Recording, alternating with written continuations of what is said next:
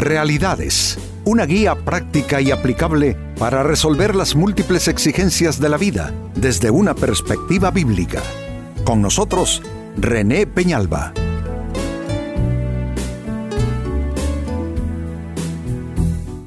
Amigos de Realidades, sean todos bienvenidos. Para esta ocasión nuestro tema, ¿cómo enfrentar culpabilidad en forma terapéutica? Culpa es algo que todos experimentamos, son emociones, sentimientos eh, de reproche por errores cometidos, por malas asociaciones de vida, por percepciones erróneas que dejaron consecuencias eh, grandes en nuestras vidas. Es ese reproche, esa, esa autocensura que, bueno, todos lo vivimos eh, porque es algo, mm, eh, es una eh, respuesta, es una reacción típicamente humana ante los errores propios, sentirse uno culpable. El problema es cuando la culpa, amigos, se convierte en un mal a largo plazo, a largo plazo ¿sí? es decir, una culpa crónica que entonces ya le impide a la persona darse nuevas oportunidades, intentarlo de nuevo, volver a empezar, eh, extenderse a sí mismo algo de gracia, como para poder eh, curar los dolores que quedan por los errores cometidos en una nueva acción de oportunidad. Eh, no todo el mundo sabe eh, lidiar y tratar con la culpa. La Biblia ofrece bastante remedio a la culpa, eh, pero el ser humano en general lucha con estos sentimientos y emociones que son derivados de la autoculpabilidad. Pues este, amigos, es nuestro tema, cómo enfrentar culpabilidad en forma terapéutica, y digo en forma terapéutica, es decir, en forma sanadora no porque hay quienes al sentirse culpables se laceran, se mortifican, se castigan y eso solo es dar paso a más enfermedad eh, moral y espiritual.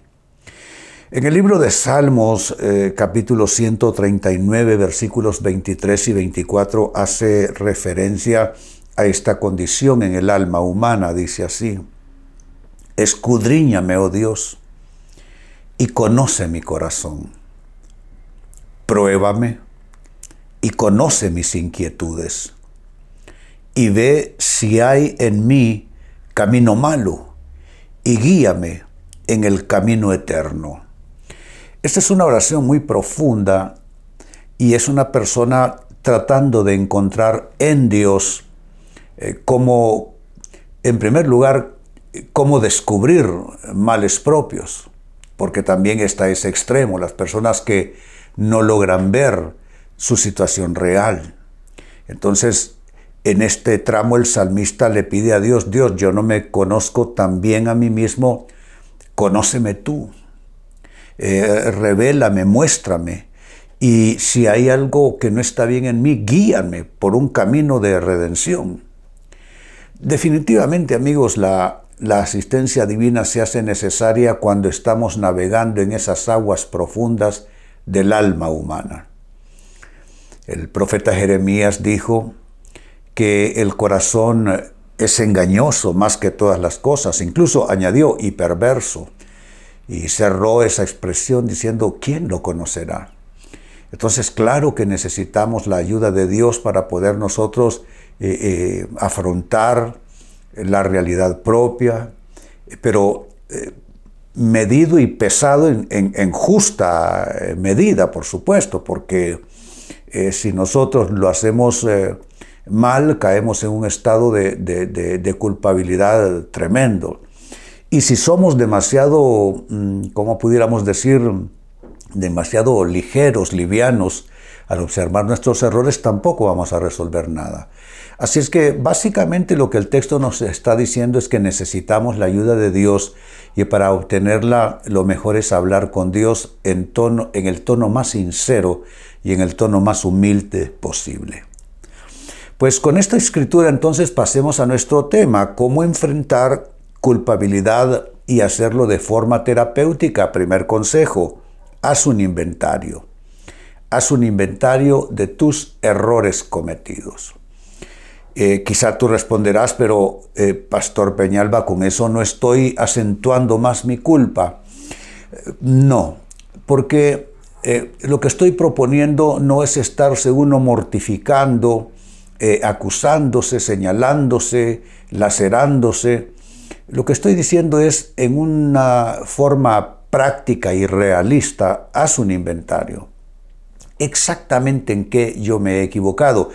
Y el inventario, amigos, también ayuda a, descifrar eh, hasta qué punto sí, hasta qué punto no, cuál, cuál es exactamente el error cometido para no terminarme culpando de cosas mm, más allá de lo, de, lo que es eh, justo y, real y verdadero.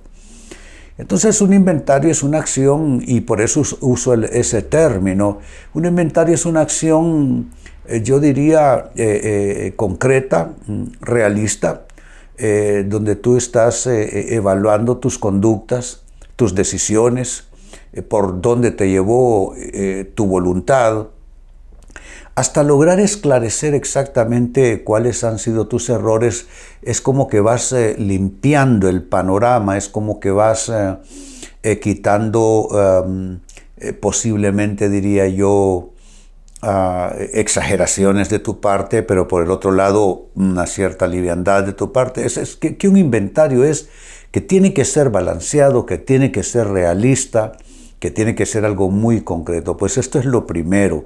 Comienza con un, con un inventario de tus errores cometidos. Si no lo has hecho hasta aquí, la culpa también es una culpa mm, que genera confusión porque es, un sentimiento así de culpabilidad, pero que no logras tú eh, eh, dirigir tu atención, tu mirada hacia cosas específicas, solo es que te sientes mal y te eh, estás autocensurando. Por eso insisto, todo comienza por hacer un inventario de tus errores cometidos. Segundo consejo, cómo enfrentar culpabilidad de manera terapéutica. Comienza a llamar las cosas por su nombre. ¿Qué quiero decir con esto de llamar a las cosas por su nombre? Pues ponle nombre a tu culpa. ¿De qué se trata? ¿Fue un asunto de una mala elección eh, en una relación? ¿Fue un asunto de negocios en, lo cual, en el cual tuviste alguna clase de desliz e hiciste algo indebido? Eh, eh, ¿Qué fue lo que hiciste? ¿Engañaste? Ah, ¿Fuiste infiel? Eh, a una persona que confiaba en ti. O sea, llamar a las cosas por su nombre. Cuando tú comienzas a nombrar cada situación, cada conducta, cada acción errónea cometida, entonces tú vas como identificando de una manera plena, de una manera precisa, cuáles son exactamente esos errores, con qué tuvieron que ver hasta qué punto eh, este error fue, eh, cuál es su verdadera dimensión, cuál es su, volumen, cuál es su peso, te das cuenta. Entonces todo esto va como bien hilvanado. Lo primero haces un inventario, pero al inventariar vas a ir poniendo eh, situaciones ahí que van a requerir, bueno, ¿esto qué es exactamente? ¿Cómo se llama esto? ¿Cómo se llama esto? Y hay que llamarle pecado al pecado, mentira a la mentira, robo al robo, infidelidad a la infidelidad, intriga a la intriga. Llamar a esa culpa tuya por su propio nombre, porque necesitamos sacarla de solo un estado generalizado de autorreproche, de culpa.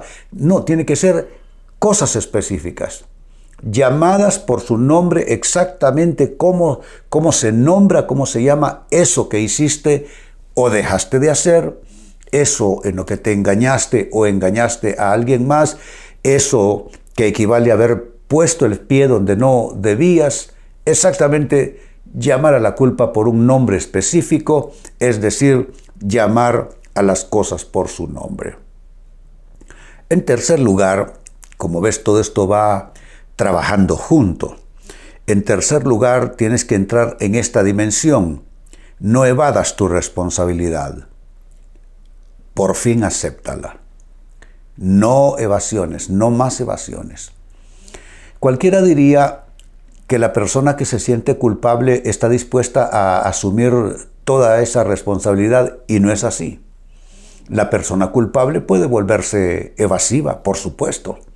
La persona eh, eh, lidiando mal con sus sentimientos de culpa puede buscar acorazarse en la autojustificación, en argumentos de defensa. Eh, es tal la culpa que siente que prefiere entonces, y puede ser un mecanismo inconsciente, opta por, por una escapada en explicaciones irreales, creando versiones erróneas, creando justificaciones por eso es importante, una vez que llamas a las cosas por su nombre y le pones nombre a tu culpa, entonces comienzas a asumir, a aceptar la responsabilidad que tuviste. Y eso es importante porque también te ayudará a diferenciar tu cuota de responsabilidad con la cuota de alguien más. Porque por lo general, cuando cometemos esas grandes y serias equivocaciones de vida, alguien más estuvo involucrado, ya sea como víctima, o ya sea como cómplice. Entonces tú necesitas ver hasta dónde termina tu responsabilidad y dónde, dónde comienza la de otra persona. ¿Te das cuenta? Por eso, qué importante. Pero en principio, eso sí, eh, no evadir responsabilidad, aceptar tu responsabilidad. De hecho, amigos, esto que la Biblia llama arrepentimiento comienza con aceptar la carga propia, aceptar la responsabilidad mientras la persona no llega al punto de decir mea culpa delante de Dios, pues las posibilidades van a ser que se siga lastimando producto de la culpa o que siga evadiéndose. En la Biblia hay dos casos eh, eh, en estas ambas eh, rutas.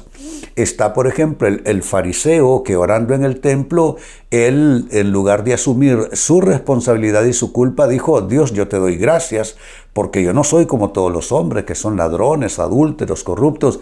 O sea que él, él evadió la culpa, trató de sentirse mejor consigo mismo. Dice, dice, esa parábola que él oraba consigo mismo, es decir, él está tratando de ayudarse, pero lo está haciendo mal, porque en lugar de eh, aceptar su culpa, él está tratando de adornar la situación y salir, digamos que, eh, salir eh, inocente en el veredicto. Ah, pero por el otro lado, para que veamos cómo esto puede ir a extremos, por el otro lado está el ejemplo de Caín, que bajo el peso de la culpa dijo yo eh, andaré errante por la vida. como quien dice, no voy a poder sembrarme, no voy a caber en ningún, otro, en ningún otro contexto de relación humana, de vida humana. Eh, mis maldades me van a alcanzar, cualquiera que me, me vea me va a matar, como yo hice con mi hermano. Entonces, son los dos extremos, eh, son las las dos, eh, yo diría, los dos caminos que recorre la persona que está eh, padeciendo de culpa o busca eh, librarse por la vía de la autojustificación o queda bajo un peso enorme que le va a impedir vivir, es decir, va, va a adoptar un enfoque absolutamente fatalista por causa de sus errores.